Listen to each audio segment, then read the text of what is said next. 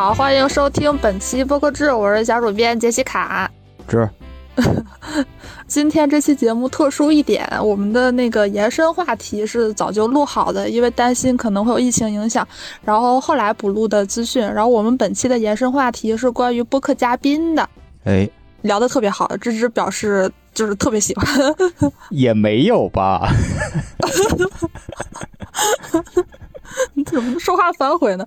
呃，好，呃，本周这个平台动向就还是一如既往的枯燥啊。可能因为北京、上海现在都活动不便嘛。首先一个小功能是网易云音乐最近出了一个播客评分功能哦，就是和喜马的我觉得特别像，我不敢说是照抄，但是那个思路是有点像。嗯。哦，也不一样。喜马是那种五星制，它这个是三三种，就是喜欢、一般和不行，它会综合一下。如果超过十个人就会开分儿。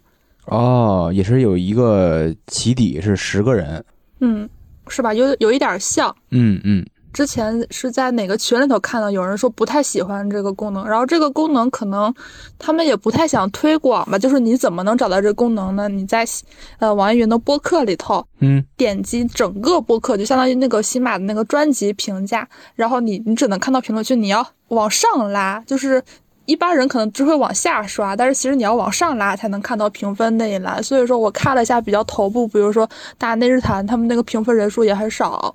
目前是有大概多少？就是我看大内就十几个人，反正我我反正录节目的时候，就大家还不太知道这功能，而且我感觉好像也没有什么影响，对于他上推荐什么的。他也没有说具体是展示多少分是吧？呃，会有，就是你点进一个播客，它上面会有一个什么类别啊、分数啊，如果开分的话就显示分数。但是目前来看参考意义不大，不知道之后会不会他们做一些运营动作来让大家知道这个动向吧。你再观察一下，嗯，然后还有一个小宇宙出了一个新功能，是人声增强二点零。这个也是我记得之前在哪个群里头聊过，就是说有的节目它可能声音忽大忽小，那一点零主要解决的是这一个节目内部的声音不统一，然后还可以增强一下，就比如说人声可能如果是有一些环境音什么的，让人声更明显。二点零就是让不同节目间的音量更平衡一些。哦，就省得说刚听完一个音量特别小的节目，突然跳另外一档播客的时候声音巨大，会吓人，是解决这个问题是吧？哦，对，我觉得这也是个痛点吧。但是因为我听的节目总体来讲就是音量还都蛮相近，我试验的时候我体感不是那么大，嗯，然后我我不知道哪个节目可能声音特别小什么的，我再试一试吧。其实我觉得这个方面还要让主播们在什么研究透彻一下关于这个音量平衡问题。其实是有一个国际上的标准，大家可以在 AU 或者别的剪辑人你可以看到。哎，对我还有一个疑惑啊，就我记得之前听机核他们说，他们录节目剪节目的时候，公司是要求必须得用苹果的耳机，就是这样能保证每一期的这个音量。这个硬件有影响吗？我觉得影响并不是很大，就是咱们目前不是专业的音乐或者说是声音从业者来说，你看我剪节目是用一个九块九包邮的一个耳机，当然也有 很多人是用个几百、上千甚至大几千的那种专业的监听耳机，但是对我来说，因为我是木耳是或者说铁耳什么的，我是听不出来的。嗯，好。以上是平台动向，然后本周的这个播客动态倒是还蛮有意思的。首先是大内，大内密谈，他们最近要办一个线下活动。之前我就稍微有点担心能不能办，然后他是在北戴河的阿那亚举行一个播客的线下活动，是在五月底，五月二十七号到二十九号，其实也没几天了。嗯，然后这个活动叫声量 The Power of Voice，然后参加的节目还不少，首播阵容我数了一下，大概有三十七、三十。反正将近四十家节目，然后基本上大家就比较耳熟能详，像我听的比较多，什么日坛啊、不合时宜啊，嗯，然后他们都在这个活动比较担心啊，因为现在也就是差不多半个月时间就要举办了，目前这个形势不太乐观哈。对，你说以前如果上海的那波主播去不了，那可能那北京的现在又去不了的话，就不太有人能去了，因为。毕竟感觉播客的这个主阵地也就是这两个城市了。嗯，那这个活动是主要面向听众的，还是面向这些播客的创作者的？哦，我感觉主要还是面向听众吧，因为他的这些活动环节就是，呃，有一个是播客创作者大会，这个可能一听就是行业内的，嗯嗯然后还有那个晨间冥想局瑜伽非自然探讨，我觉得这个还 蛮抽象的，我也不太懂，可能还是阿那亚那边的一些，比如说一些资源或者是结合在一起吧。然后这个活动也是免费的，就相当于就是，比如说它要分几个板块儿，有一个板块儿或者两个板块儿是属于播客的，其他的，比如说你说那个冥想、瑜伽什么的，就类似于阿那亚自己的一个、呃发起活动吧。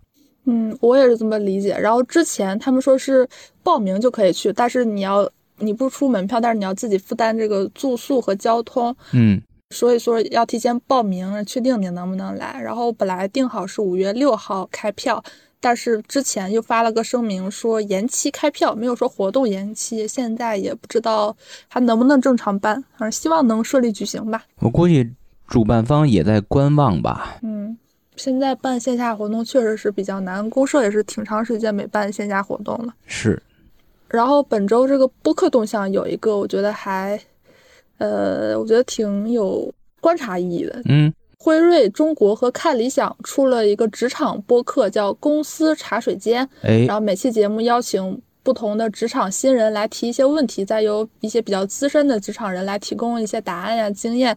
这个节目它是看理想和辉瑞出的嘛，然后我看了一下策划是有大一，就是文化有限的杨大一老师，嗯。第一期节目我记得也是有他，然后一些比较熟悉的看理想的老朋友，比如说颠颠、咚咚锵、庞颖这些人也会出现在这个节目里。每周一更新，可以在就是喜马拉雅、看理想都可以收听。小宇宙也那这是一个什么形式？就相当于说白了，是不是辉瑞出钱，看理想请嘉宾制作，类似于这么分工吗？对我理解就是一个品牌播客，但是因为辉瑞这种就是国际大企业，其实我不太理解它的这个内部分工，因为之前辉瑞和生动活泼出了一个叫 P Pfizer Express 嗯。呃，也是一个品牌播客，但是我看那个内容的话，它是二一年十一月还是十二月之后就不更新了，聊的内容也是偏硬核一点，就是一些医药知识相关的一些科普。哦然后这个是辉瑞中国和开理想出的，我不知道是这两个是不是辉瑞的同一个部门。嗯嗯，它这个更偏向你看那个公司茶水间，它就是一个职场类，它跟辉瑞的这个专业领域关系并不是很大。哎，我觉得这种形式啊，是比你之前提到的那个形式，至少在听众接受度会非常高。嗯，是，如果你特别硬核的话，没有人特别你钻你这个，除非是某医药代表。在在那个延时幻觉突然出现的。对对对，最近还有一个新的播客是作家苗伟和三联中读出的，叫《苗师傅天真与经验》。哦，大家可能对这个有点陌生，就是我记得之前苹果播客的榜单里其实就有这个苗伟的播客，他那个叫苗师傅读书会，嗯其实受众范围很广，但是可能在播客受众里头，嗯，可能也听的人也很多，只是就是相对来讲，在播客报道里头出现的比较少。然后是每月双更，节目也是可以在各个主流音频平台上收听。呃，尤其推荐在三联中读上收听，就他们自己说的，一个 app 可能是吗？还是希望推广一下他们自己的那个 app 啊、是。哦然后接下来就是一个大事件，哦，特别劲爆，这是我们播客制首次出现的一个新板块，叫人员流动。这怎么还有这么一板块？还有 HR 功能？是播客行业抖三抖，就是播客公社的创始人老袁袁宝龙嗯，加入了喜马拉雅，啊以后将会负责喜马拉雅的播客相关业务。哦，这属于强强联合。啊，是啊，这个不多解读了，等像以后有机会他本人来来节目头说一说吧。对对对，然后本周这个海外动态，呃，现在是一条悲伤的消息，就是那个嗯 Facebook，、就是也就是 Meta，嗯，但是我因为我觉得大家可能还是对 Facebook 更熟悉吧，还是这么说就是 Meta 旗下的 Facebook。啊，耶耶耶！不仅是海外报道，中文也有不少报道，就是 Facebook 要不干博客了，哦，哥们儿还没怎么干呢，就先不干了。对，我记得咱们这是第三次报道关于 Facebook 的播客的业务了，是不是？哦，啊，你记性真好，嗯，就是他们之前又说要出什么剪辑功能，又包括能可以在他们那个平台上听播客了。他们之前还赞助了一个比较大型的海外那种播客活动，有点像公社办那种生态沙龙，是嗯 Podcast Movement，就感觉好像是雄心勃勃。结果还没多久呢，就说以前他们的一些计划就全都取消了，比如说什么给一些基金创作者扶持啊、培训全都取消了，然后那些活动赞助也都没有了。而且他要是六月三号起就会和就是把那个相关的服务给关掉，然后或者是以之前的有一些活动，它会整合到 Facebook Live 里，嗯，他们还是要集中那个精力搞元宇宙。那看来就不看好这个播客业务了。对，有有的人就说播客业务它就是不行嘛，所以 Facebook 也算是及时止损。但我是反正觉得，这个其实从外界角度来看，我觉得对播客行业是有一点伤害的，就是觉得哎，Facebook 这种巨头他都看不上播客，那播客是不是真的没有未来呢？其实我觉得它会有一些这种影响。嗯，但是我更同意你说的前面那个及时止损，因为比如说 Spotify 了、Google Podcast、苹果 Podcast，就前面有很多巨头都在走在它前面。我觉得 Facebook 就是起步有点晚了，它就干脆就不参与这方面的竞争了，就直接不干了。我觉得倒是一个及时止损的行为。其实我觉得从理性的角度应该是这么看，但是就是媒体报道他还是喜欢，摔一下，嗯，是，哎，唱衰播客这个实在是看太多了，都习惯了。嗯然后接下来是我们的这个老朋友，Spotify，Spotify，这这没法骑，知道吗？远程没法论说骑了。就是怀念能说起 Spotify 的时候嗯啊、然后它这个是 Spotify 之前二月份收购的一个播客数据分析公司的事儿，叫 Chartable，就是 Chart，就是那个表格呃不，然后它它不是被收购了嘛，然后可能现在经过一些。呃，协议协商，然后他就跟所有用户发了个邮件，说我们被 Spotify 收购之后的一些调整。他说他们还是会继续干他们原来的这些业务，然后他会整合到 Megaphone。Megaphone 是一个那个托管平台和商业化平台，之前也是被 Spotify 收了。嗯但是它这个功能不会仅仅提供给 Spotify 合作的节目，它还是面向所有的出品方。哦，最后一条本周动态呢，是一个关于托管平台的，就是也是 Spotify 旗下的 Anchor。嗯，Anchor 我最近稍微了解了一下，之前我只知道它可以托管，对，然后最近才知道它其实能在海外脱颖而出的一个很重要原因，就是它可以在移动端上制作。就是直接录音、直接剪，所以说它现在吸引了很多新的播客创作者，因为就相当于一条龙服务嘛。我在手机上录，我在手机上剪，然后它确实做的也不错，还可以一键分发，所以说它现在的这个多管平台排名里头一直都是排名很靠前。嗯四月份发布的这个数据里头显示，第一还是它，而且它的份额呃首次超过了百分之二十五。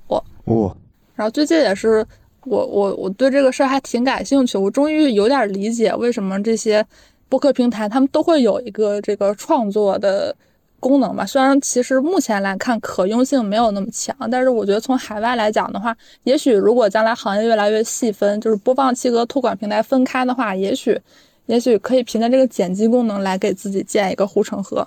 嗯，哎，好，以上就是本周的播客动态，接下来是我们的延伸环节。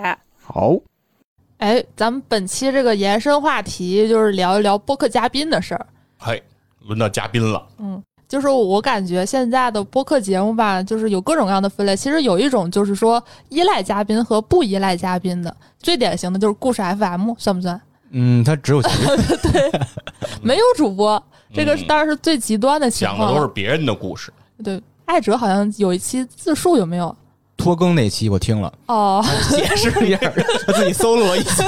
对，就是可能那些创作团队本身人会出来，但是除此之外的话，就全都是靠嘉宾。就是艾哲讲了这么多故事，没有讲讲靠艾哲自己的故事。啊对你要是想了解艾哲，你只能去看一些文章之类的。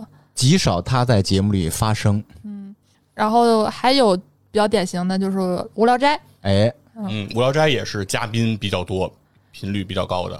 他嘉宾主要是集中在一是朋友这块儿，什么演员这那的一大堆；第二就是群里那帮听友，对，就是最近听友比较多了，嗯，就是最近这一两年听友变多了。因为也你是？哪年上无聊斋来着？我是一一八四一八年底一九年初吧，一八一九那会儿。哦无聊斋挺早了特早期的时候，我记得对，那会儿我去无聊斋的时候，无聊斋好像还没有群呢。啊，就是你那时候是极少的听众上节目的人是吧？还没有形成这个风气。他那会儿也是投稿，就是给了那个在节目底下有那个，就是他的那个 show notes 里写了邮箱什么的，是吧？对，邮箱什么的，就是你要是有什么经历啊，想上节目，就可以给他投稿发邮件。哦我比如我就我就写了一个邮件发过去之后，他他们就联系我，然后就聊，然后就对上去录，就基本上是这个逻辑。那个时候上节目竞争强不强？我不知道啊，现在也没有竞争吧？还会有竞争这一说吗？我觉得会有吧。啊，差点有这种情啊况。不不，我我没到这味儿啊！你想，无聊斋那么大一现在应该是了。就投稿应该每天就雪片般接到投稿啊，嘛对，，你要这么筛选嘛。说的话，竞争应该没有那么强。当时原因是我发完邮件之后跟我直接联络，然后再约录制就很快了，哦基本上可能也就是呃，我发完邮件可能两三天就开始约这个时间，然后可能但是当时可能说教主要出去演出还是怎么着，然后就等他那个时间回来，然后基本上也就隔个两三周就录了。那也就是一八一九年，教主的无聊斋是开始慢慢往这个方向走了，就是依赖嘉宾去聊一些对，东西。刚开始肯定还是说以他们三个人嘛，当时，嗯。啊，教主、六兽跟波波可能聊一些就某某个话题什么的，比如说高考啦，聊聊自己高考的事儿啊什么的，嗯。对，然后请的可能也都是他们，比如说单立人的一些熟人儿，哎，哎，然后这这样来聊，然后但是后头他肯定逐渐。他的这个嘉宾的这个范围就开始拓宽了，嗯，什么人都有了，有科学家，什么研究哲学的，研究心理学的，什么各个方面的就都都都涌过来了嘛。那是不是因为他们的话题确实聊干了？呃，怎么说呢？就是如果一个节目要是一直做啊，其实是没有嘉宾的这种节目，我觉得难度也挺大的。嗯呃，然后我自己定义的话，无聊斋算是就是他请的人更侧重于这个人的经历，他的职业，就是他是侧重于聊这个事儿本身的。嗯然后我还觉得有一类像大王、三好更侧重于聊这个故事，嗯，就比如说那个三好最典型的，当然也不算请嘉宾，但是嘉宾投稿那种出轨，就是并脱脱，啊脱脱轨，并不在于这个人是什么职业什么，他主要的是还是这个感情，他的故事。就念信，对念听众来信。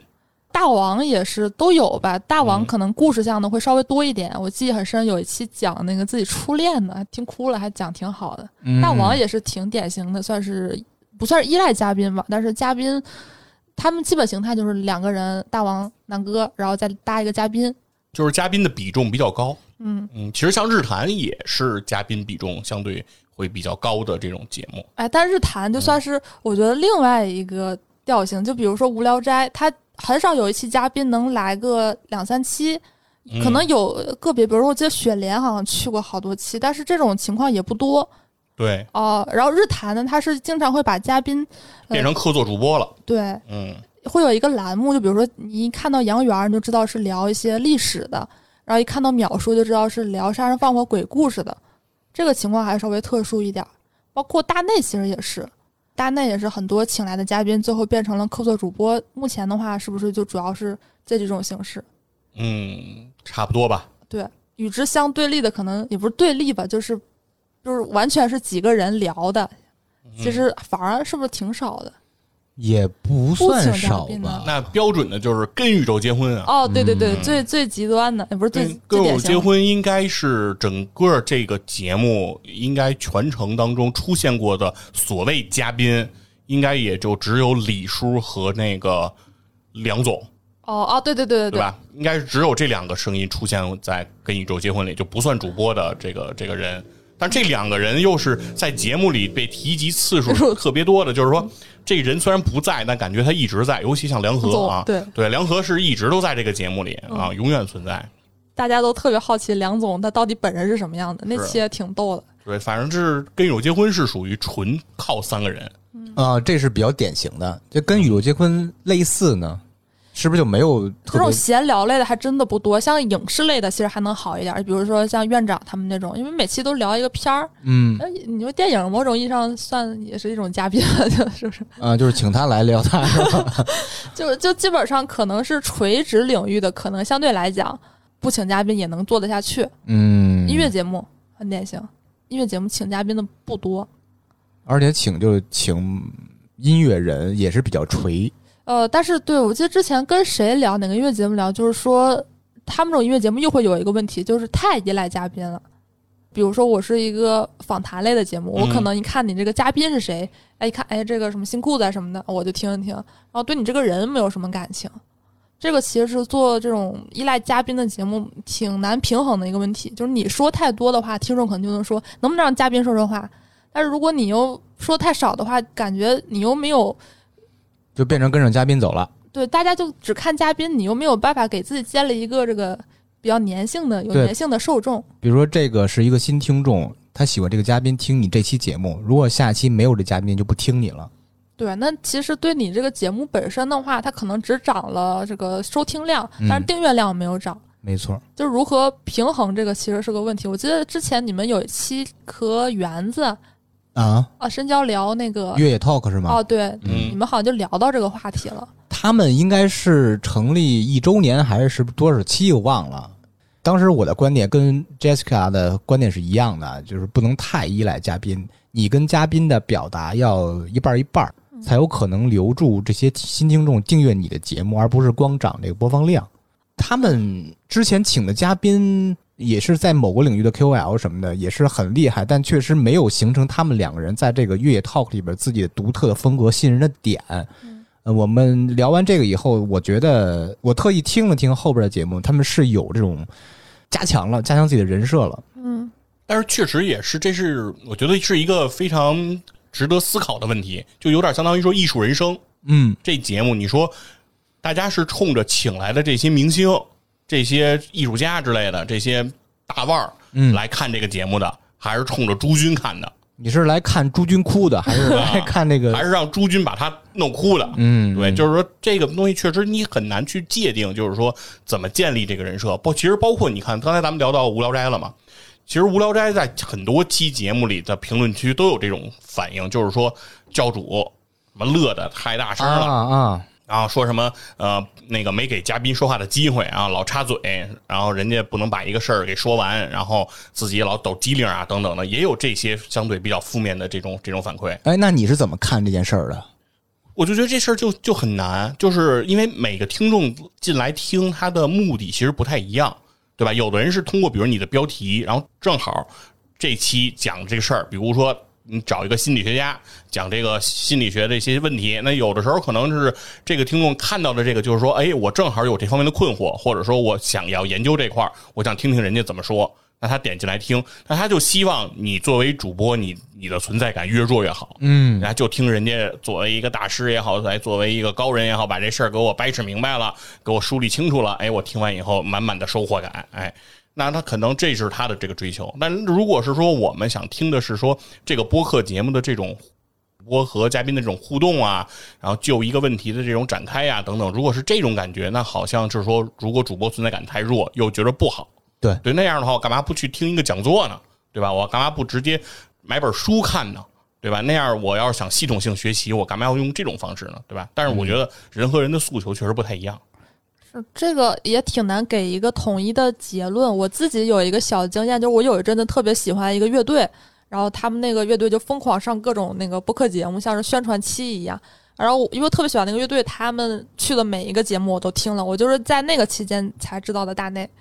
因为我觉得象征他这个主持能力真的很强，他如果你一直听大内，你可能感受不是很明显，你横向对比，你就能感觉出来象征果然还是不一般。你是说他的引导能力，还是说他自己讲故事能力？哎，其实我觉得这个作为一个主持人挺重要的一个点，他不是说什么主持引导，他是对这种氛围的渲染。啊，啊，就不知道你有没有感觉，比如说有的人他一去上这种宣传节目，可能你就不太愿意看，因为你就知道他又讲一遍这个套话，他也很拘谨，就感觉都说一些课。但是有好的主持人，要比如像窦文涛，就是不管什么人上他的节目，他都会把人的状态弄得特别松弛，嗯，他说一些真心话，说一些你在别的访谈听不到的。这个东西也并不在于他这个问题提的，就是他我做了有那么多的功课，所以我能跟你聊一些很深的，也在于就是他那个状态是对的。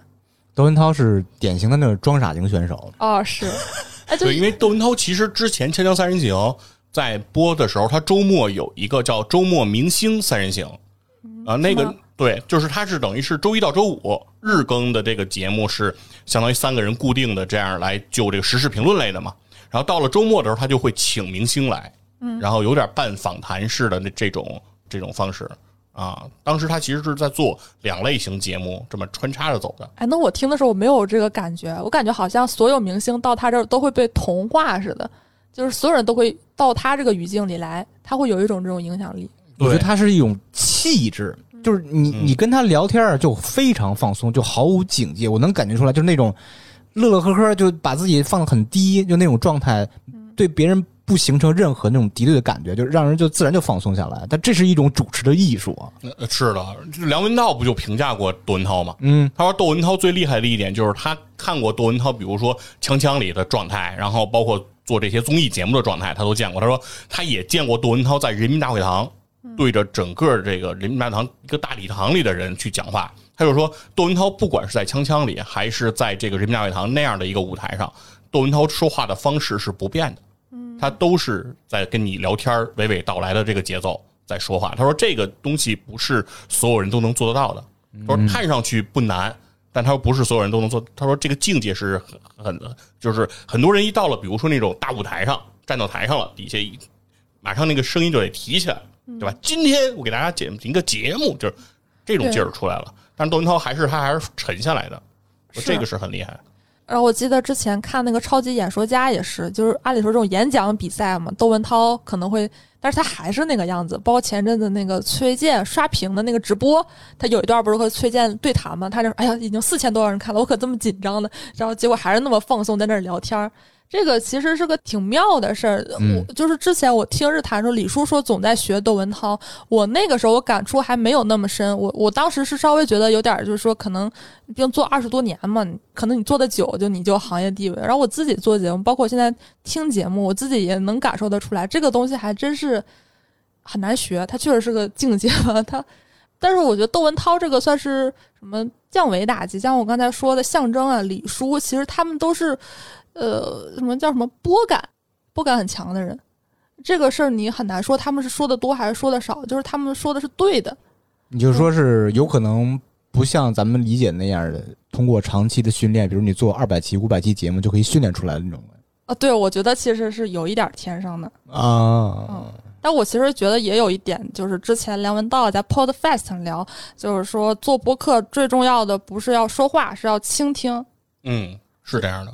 对，所以所有很多人都认为做播客应该训练的是叫表达能力。嗯，其实我觉得更重要的是叫沟通能力。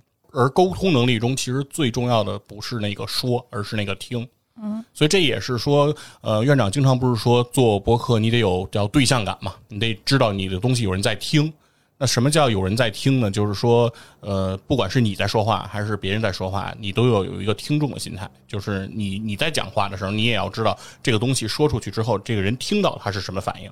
嗯，那你要有这样的一个角度的调换吧。那听黑水的时候，反正就感觉院长就是把自己弄得也也跟窦文涛似的，弄巨低，总是来来来，拉回来，接着接着说嘉宾的事咱们从主播上 回到嘉宾啊，咱们刚才因为通过嘉宾，其实讲了很多主播的能力问题，就是很多我们认为嘉宾其实在节目里的呈现，很多其实还是跟主播还是有关系的。我觉得和刚才那有点像，就是主播能不能做好访谈有点看天赋。其实我觉得嘉宾也不能说是是个人就能上，其实我觉得很多嘉宾是救不了。呃，你举个例子，我我同意同意，我之前是有感受的，嗯呃，就是听某一个播客的节目，一个主播带着三四个人一起聊，但是这三四个人是明显听出来都没有任何录制经验的，就会导致在表达逻辑和这个口癖上就就问题真的很多。哎，那芝芝，你们经常会请一些听众或者是一些朋友来，你们会不会有一个筛选标准呢？就比如说有一个人联系你们，想想上你们节目，你们会不会看一下有一些什么根据来确定这个人适不适合呢？嗯，从选题上我们会筛选，但是这个人上绝对不会筛选的。我们会坚信一点什么？但凡主动给我们投稿要上我们节目聊的，他肯定是有准备的。那一般你们觉得什么是对的话题呢？我们就是泛生活，各种生活话题，比如说情感，什么渣男，什么什么什么职场，什么性骚扰，什么什么这个那个，这初恋那那背叛这那，就是公司茶水间大家喜闻乐见的那些话题，对，只有在茶水间或者说背地里嗯，说的东西，闲聊的，对酒桌上我们就串儿说的，我们就就是特别喜欢这种话题，欢迎这种话题。嗯那你们会就是筛选掉哪些话题呢？有没有就是给差点投稿被你们给毙掉的？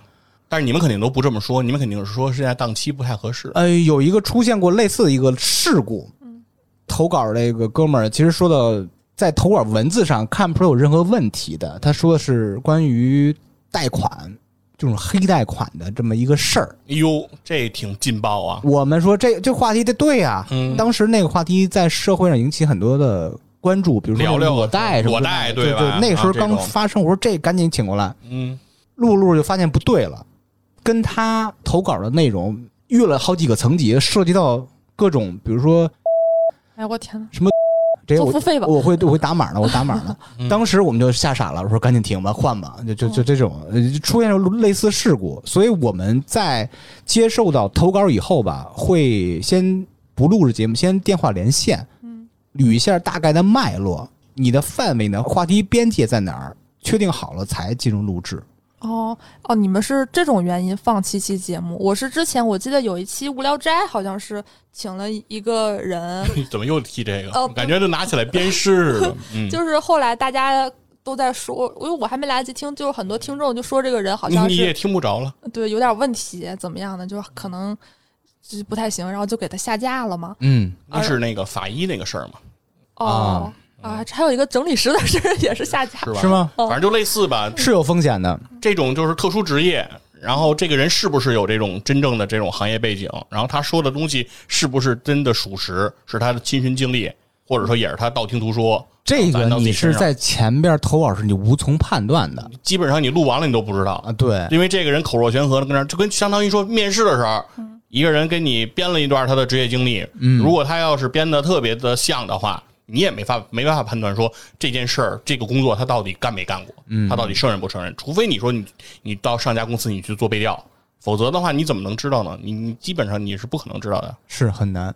然后还有一种情况，我觉得就是，嗯，三好之前发生过，就被嘉宾牵着鼻子走啊，啊，就是有一期好像是也是讲脱轨系列的故事，他们到上海，然后把嘉宾就是脱轨是唯一的一期是嘉宾现身说法的，嗯，之前都是在念信件嘛，对就那一期节目是呃，他们把那个人请到了他们那个节目里，然后自己来说。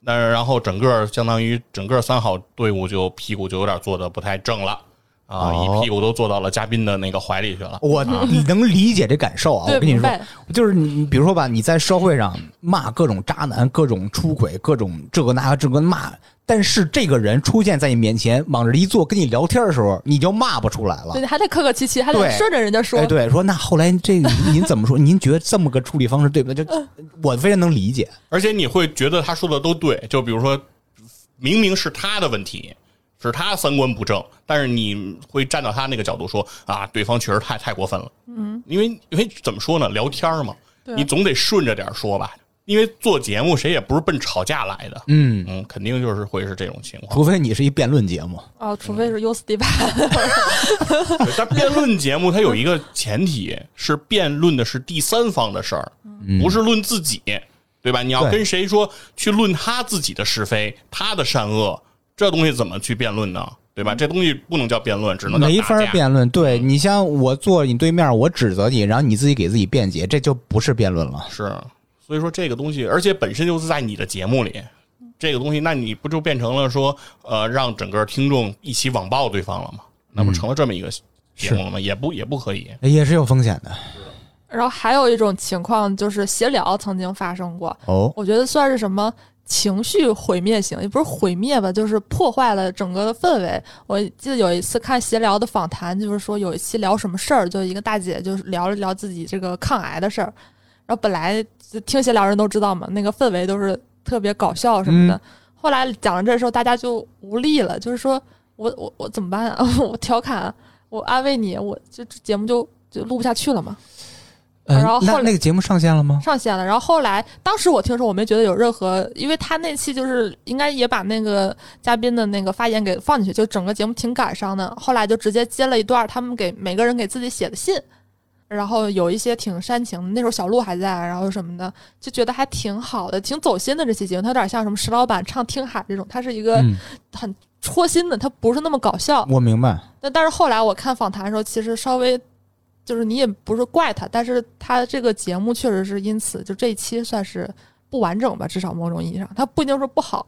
嘉宾的这个不可控性，可能目前在咱们中几个人呢，可能还好一点。那如果是这种招募综艺类型的节目，他会出离他的可控的边界，嗯就是这个不是他出品的时候的预定的那个模模式了。嗯，也许它效果好，但是那个也是超出了他的这个品控的，现场就有不可控性。对，，不在他的品控范围内了。嗯那我后来去现场的时候，吕东反正前面会说一些，就跟看一些脱口秀什么，会跟你说我们可能会冒犯到你，我们所以大家别生气。我觉得可能还是要有一些这个娱乐精神，嗯，就，提前跟大家说一下，就记得李东说什么，如果你们讲到什么话题，觉得心里实在过不去了啊，就别在下面哭，可以找我，我跟你疏导疏导。嗯就可能会有这种情况，他作为制作人是需要现场有一个欢乐的气氛的。嗯，就很多事儿，他是有了嘉宾，他确实可以帮助你，就是吸引听众，帮助你解决内容问题，但这个不可控性也是一个挺挺难平衡的一个话题。对，所以说，我觉得请嘉宾啊，也是一个难度非常大的事儿。其实，在我参与的这个节目，也遇到过这种请嘉宾的状况。我们超游经常就是有时候时不常啊，也不是经常，偶尔会来一些嘉宾，然后会参与到节目当中。但是总体上来看呢，有一部分嘉宾表现都还是不错的。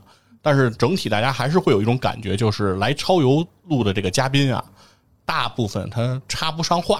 啊，对他说他说不上话，尤其其实更多见的可能还不是那种，比如说我请来一个相关行业的，比如说聊剧本杀的时候，把那个《千佛梦》的作者请来了，让让他来聊，那那种呢，他的表达还是比较充分的。但往往就比如说就是其他的主播，要是做客过来说。对于哪个游戏啊，哪个东西他比较有感触，他也想来聊一聊。那往往在这种情况下呢，会出现的情况就是他们确实是没说上来什么话。你觉得这个是不是个问题？我觉得是个问题，就是从节目，如果你从品控上的角度来讲，这个一定是他的问题。就是说，请嘉宾和我们之前预想的他这个节目出品的这个质量哦肯定是不一样的。啊，你们其实预想的嘉宾就作为一个主输出，你们几个负责捧哏和活跃气氛，对对你们是这么预想的。对，但是我呃有有一个相左的意见是什么呀？我觉得来一个嘉宾啊，是参与几个主播共同聊一个话题，而不是说这个嘉宾带着自己的话题来跟你们分享。嗯，就是大家定义不一样吧，反正我们是这么定义的。但是我们会认为，就比如说请了嘉宾的话，我们有的环节会给到他，嗯，但这个问题就是嘉宾能不能接得住，然后递过去，如果你没接住，我们会再收回来，收回来之后我们再递一次，接不接得住，再递一次，如是者三。如果不行，那整个那我们只能在我们的节奏里走。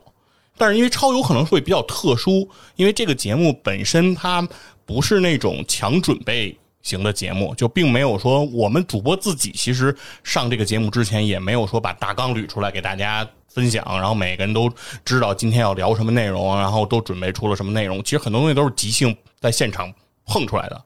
那这个时候，如果嘉宾要是参与到这个环节当中，他其实会有一点无措感，因为他不知道怎么跟你来去碰这件事儿。因为我们可能，比如在一块儿是碰了有几个月、一年，然后慢慢碰出来的这样一个成果，但不是说每一个人来了都即插即用，上来就能碰出出来的。那这也是另外一个风险。刚才说，比如说嘉宾的，就是讲的故事真实性啦，表达上是不是有问题了？第三个风险是什么？就是他跟你熟不熟？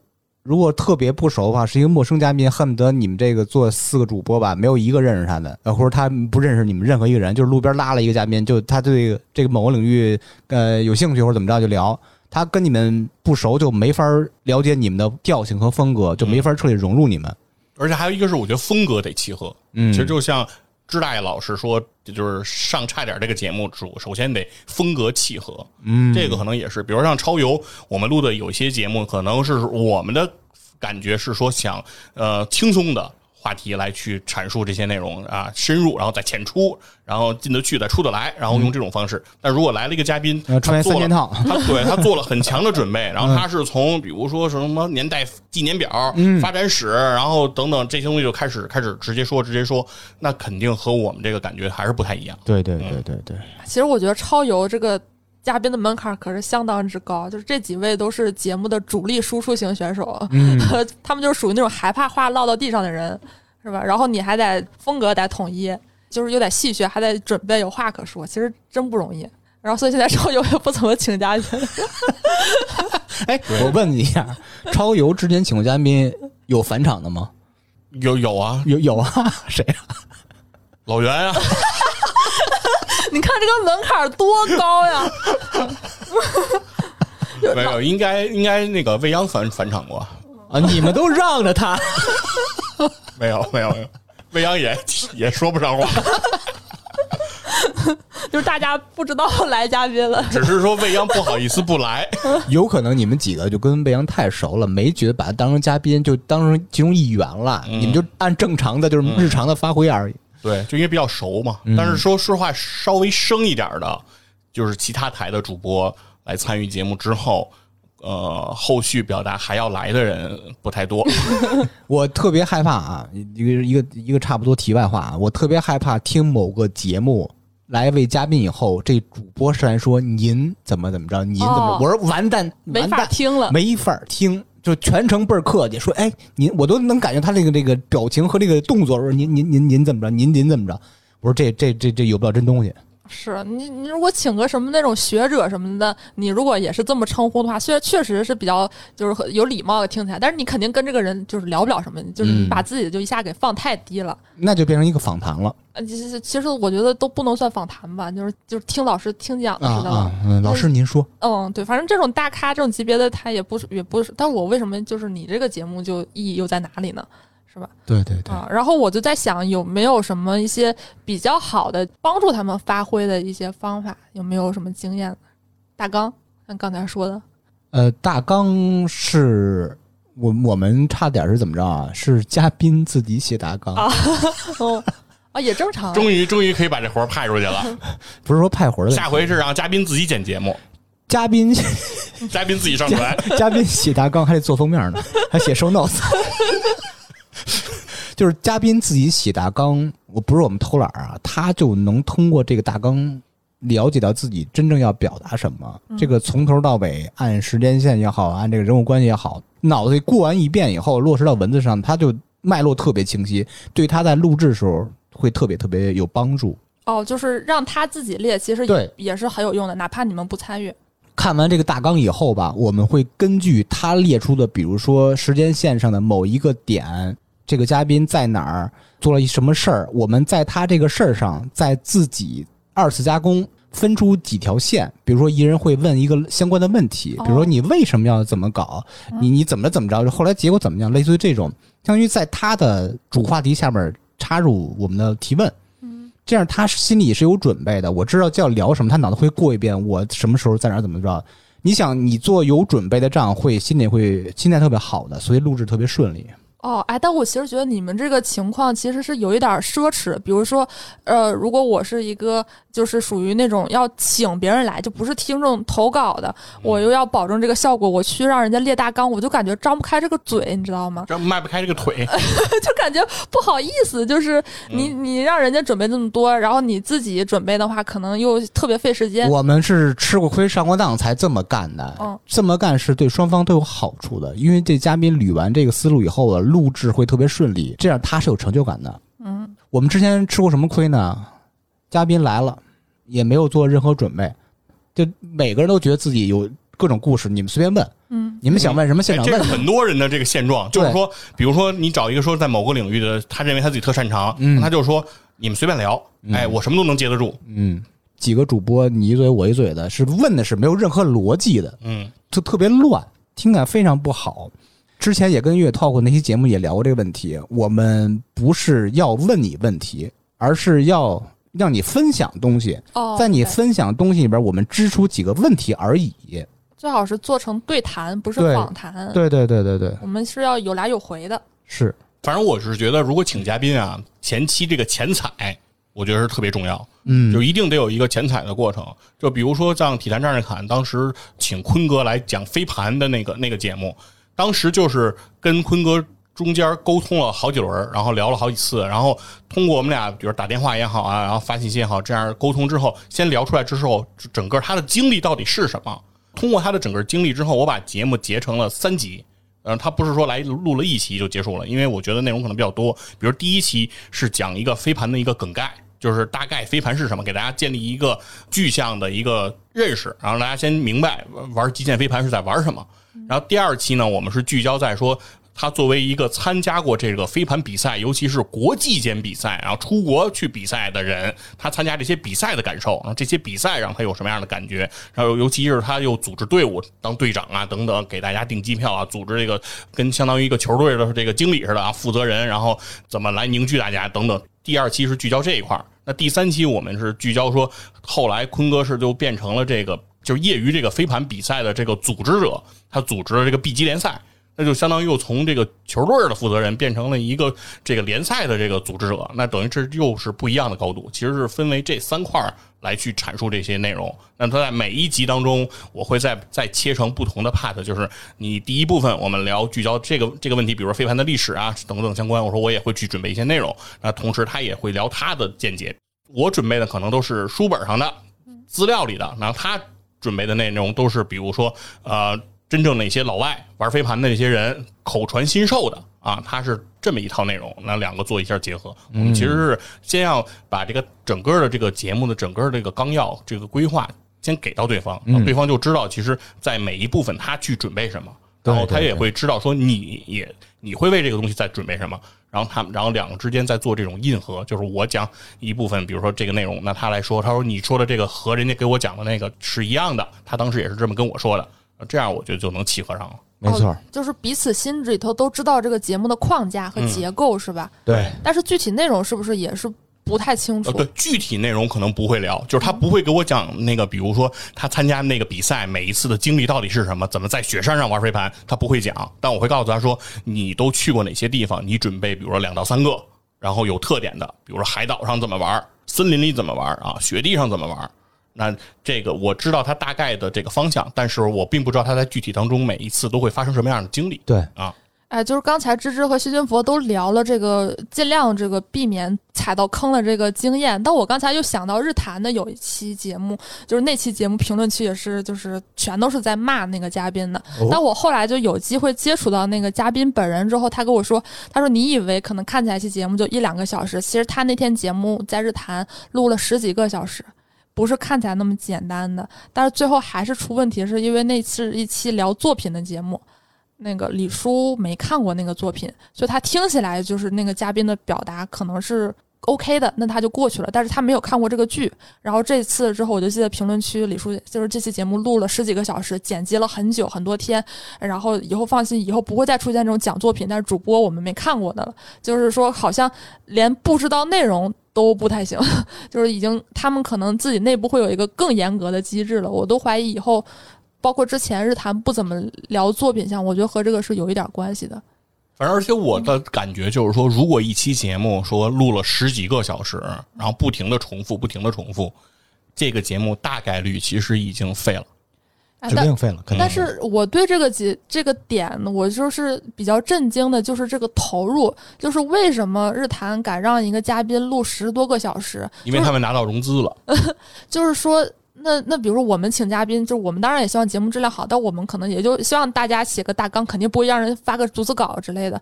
其实也是因为没有感觉，就是特别去要求对方，因为其实不给钱嘛，对吧？嗯聊到坑节儿上了啊！对，你就不，嗯、你说对对方来讲，就是可能增加曝光，当然是对自己有好处的，但是可能总体来讲，尤其是在就是你节目还没有那么有名，不是那么头部的情况下，那还是其实人家付出的多一点，你好像很难就是让人脸皮就薄的人，好像不太好意思有这个要求。对，因为毕竟刚才咱们叫请嘉宾嘛，对吧？是个请，那就是说不是人家上赶着来的，是咱请人来的，而且呢，再往根儿上说。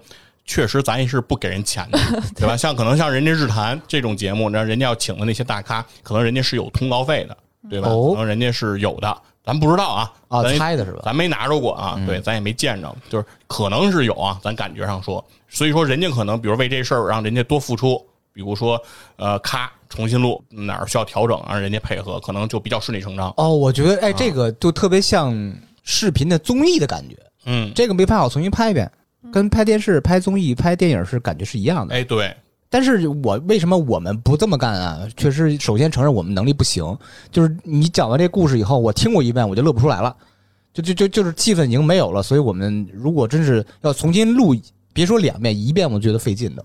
所以说，就是大家还是把这个当成一个相当于有一点儿像是娱乐休闲。嗯，但但当然，它也是你们的一个事业，但是更重要的是让自己快乐。那嗯可能如果节目再往前走一步，它是一个你们的公司了，你需要保证这个产品的质量，自然而然的你就要付出一些金钱的代价。你们会给嘉宾钱吗？肯定是，差点不给，嗯，就是啥也不给吗？是给周边，送人个小礼物，对，弄个什么纸巾盒，弄个贴画什么的，嗯就就过去了。嗯，这是一种啊，就是比如我们的听众投稿了是给这东西，我们的朋友给这些东西，但是涉及到如果特别不熟的人，我们就不敢张这嘴了，因为我们给不起钱，没办法通过这些这关系大关系拉过来聊。哦，给的少了反而会得罪人，还不如不给，是吧哎，？对，因为就是现在对说到这个给钱给多少，这是个事儿，对吧？就是说，你说你给人家一百两百，打个车回家了，就感觉算不算是一种感觉跟骂人似的呢？对对吧？说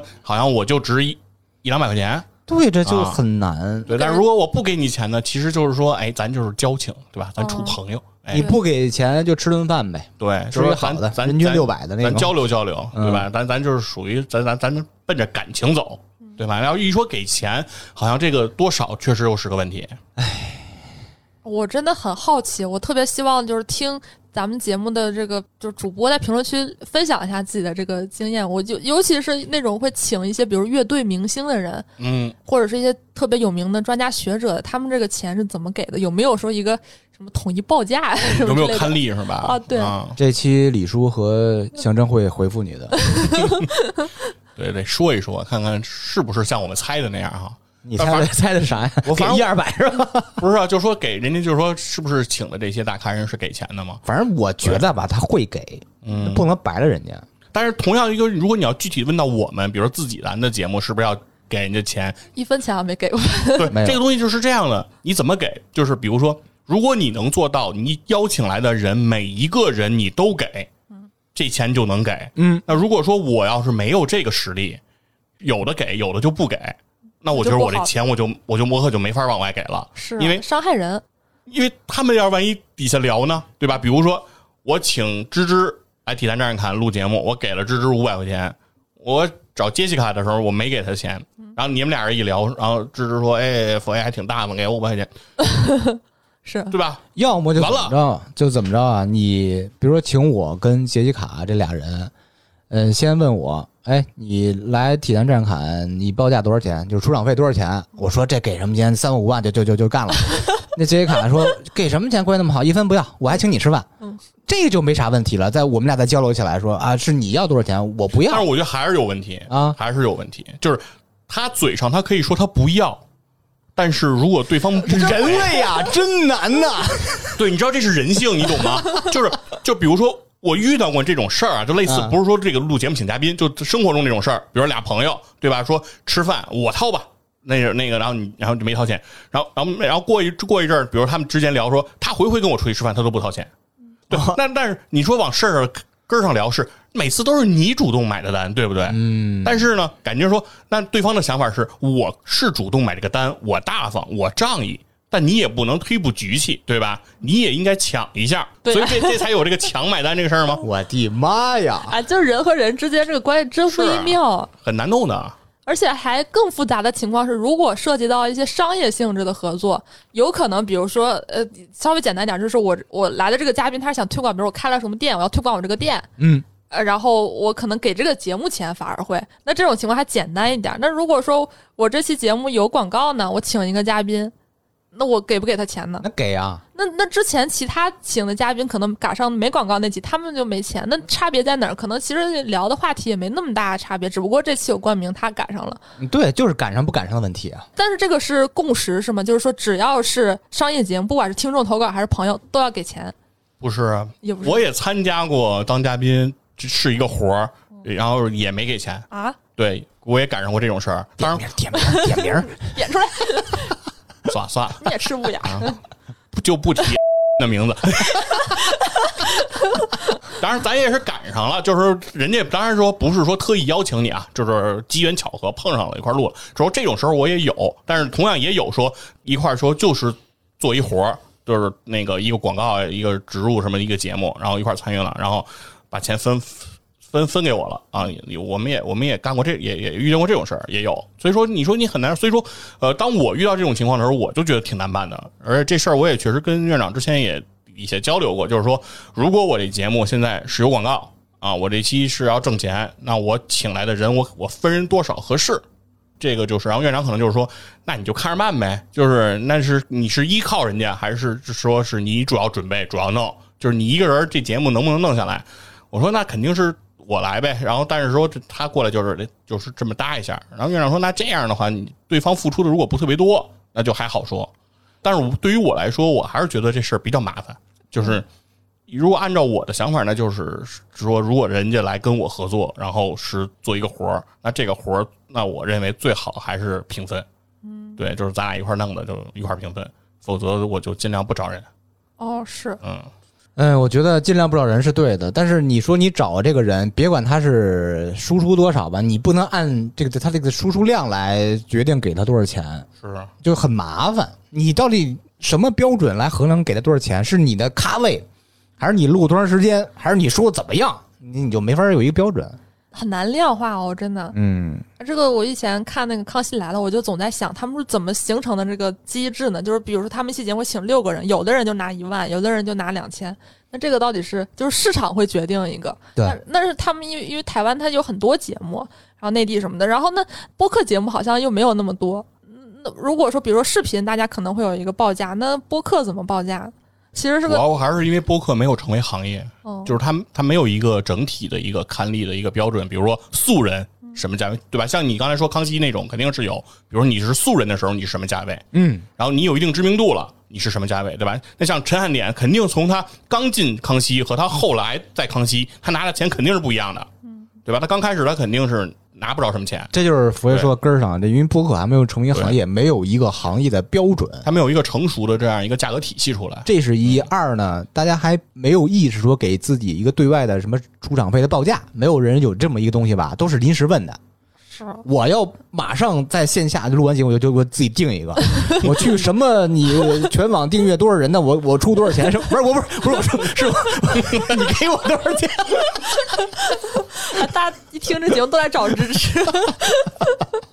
对，其实同样也对，同样也有，比如说那像有些节目，人家火的节目，咱可能是给钱，咱也想去上，但人也不让咱上。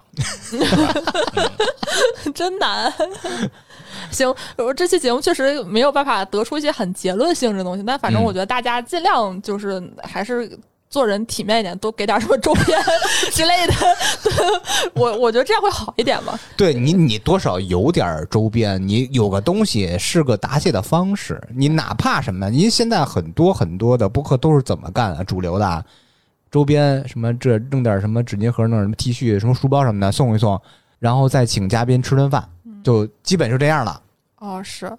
哎，我不知道其他创作者有没有什么比较好的经验，欢迎大家这个踊跃留言分享一下。然后我们下一次的话题也有了啊，聊一聊播客的周边，可以可以，敬请期待。是吧？说请嘉宾，我们需要用到周边了。嗯嗯那什么样的周边更受欢迎呢？哎，那我们 下期再见，拜拜。拜拜。